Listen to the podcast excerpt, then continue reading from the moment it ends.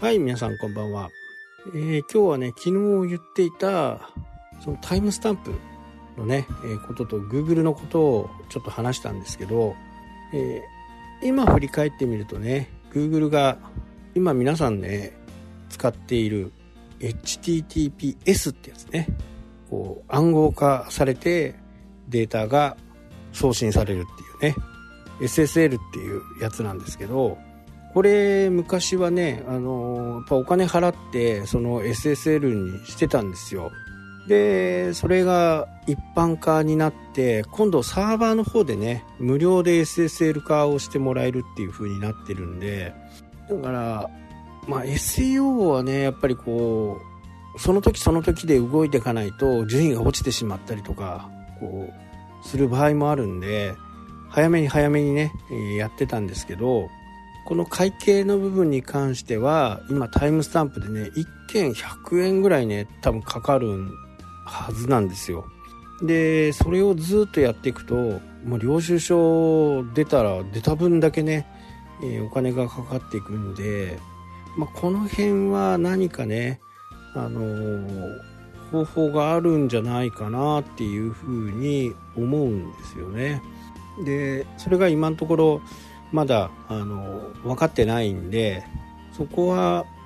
今ね猶予期間っていう形になってるんでその猶予期間を超えるぐらいになってねタイムスタンプが100円とかっていう時代じゃなくなってくるような気がするんですね。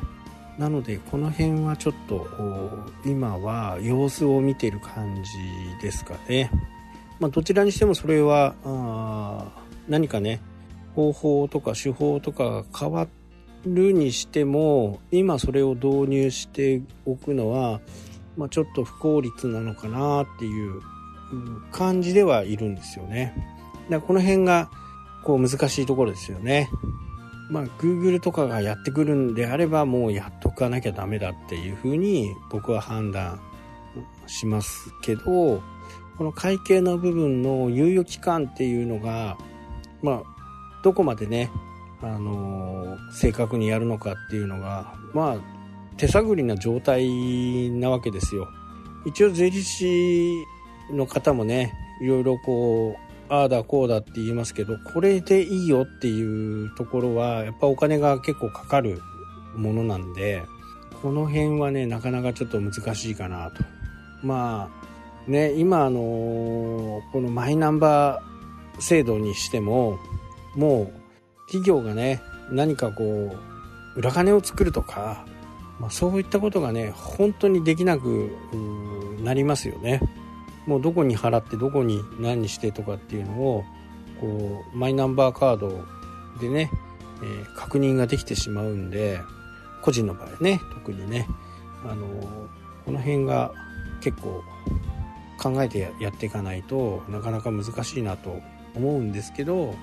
まあ、制度自体はね本当にこうアメリカにもね、えー、まあ、番号を振っている、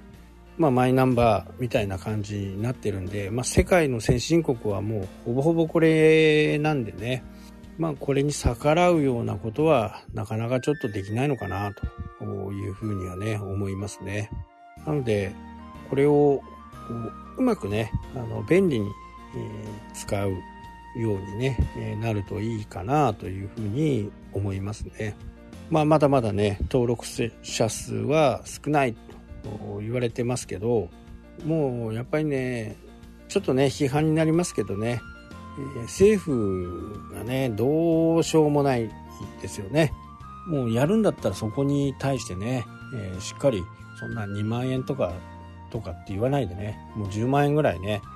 払うからみんな登録したらみたいなね、感じの方がいいような気がするんですよね。10万円だったらみんなするでしょ。飛びつくでしょ。それをなんかこう、後出しじゃんけん的なね、えー、形にして、後から少しずつっていう風になってますからね。まあそれで今回みたいなね、コロナの給付金なんかも、もう登録自分の口座と登録をしてしまえばね、えー、瞬時に「はい振り込みます」みたいな感じでできるわけですからね。まあこのねあのこれねポッドキャストだからコロナコロナって言ってもあまりあのペナルティとかねなんかなることは消えることはないんですけど YouTube はねあのこのコロナっていう話題はね非常にこう敏感にね反応するんで。あまり言えないんですけどね。僕の場合流行り病っていうようなね感じで言ってますけど、まあ、コロナはねないに越したことはないですよね。でも困ってる人ね、え給付をするって決めたらまあ決めたらすぐ欲しいですよね。まあどんな感じで使うのか二の次にしてもね。まあまあ今の政府にはね本当に当てにできない。こう経済のことなんかね、まあ、全く言ってないですよね、まあ、唯一いいかなと思うのは NISA のね、えー、無制限とかそういった部分。これはね本当にいい話かなというふうにね思います。まあただね、えー、キッシーはね株を持ってないと。株を持ってない人がねどれだけ株に投資をすれって言ってもねなかなか難しいですよね。まあこの辺、非常にね、前からもこう言ってましたけどね。まあこの辺がしっかりならないとうまくいかない。えー、例のね、統一教会の問題も排除すると言った割には後からポコポコポコポコ出てくる。で、それに対して何、何ら、行動できないね。まあやっぱり言ったことをね、しっかり守らないトップがいるっていうことは非常にね不満が募りますよね。まあそれが支持率にもつながっているというふうにね思いますし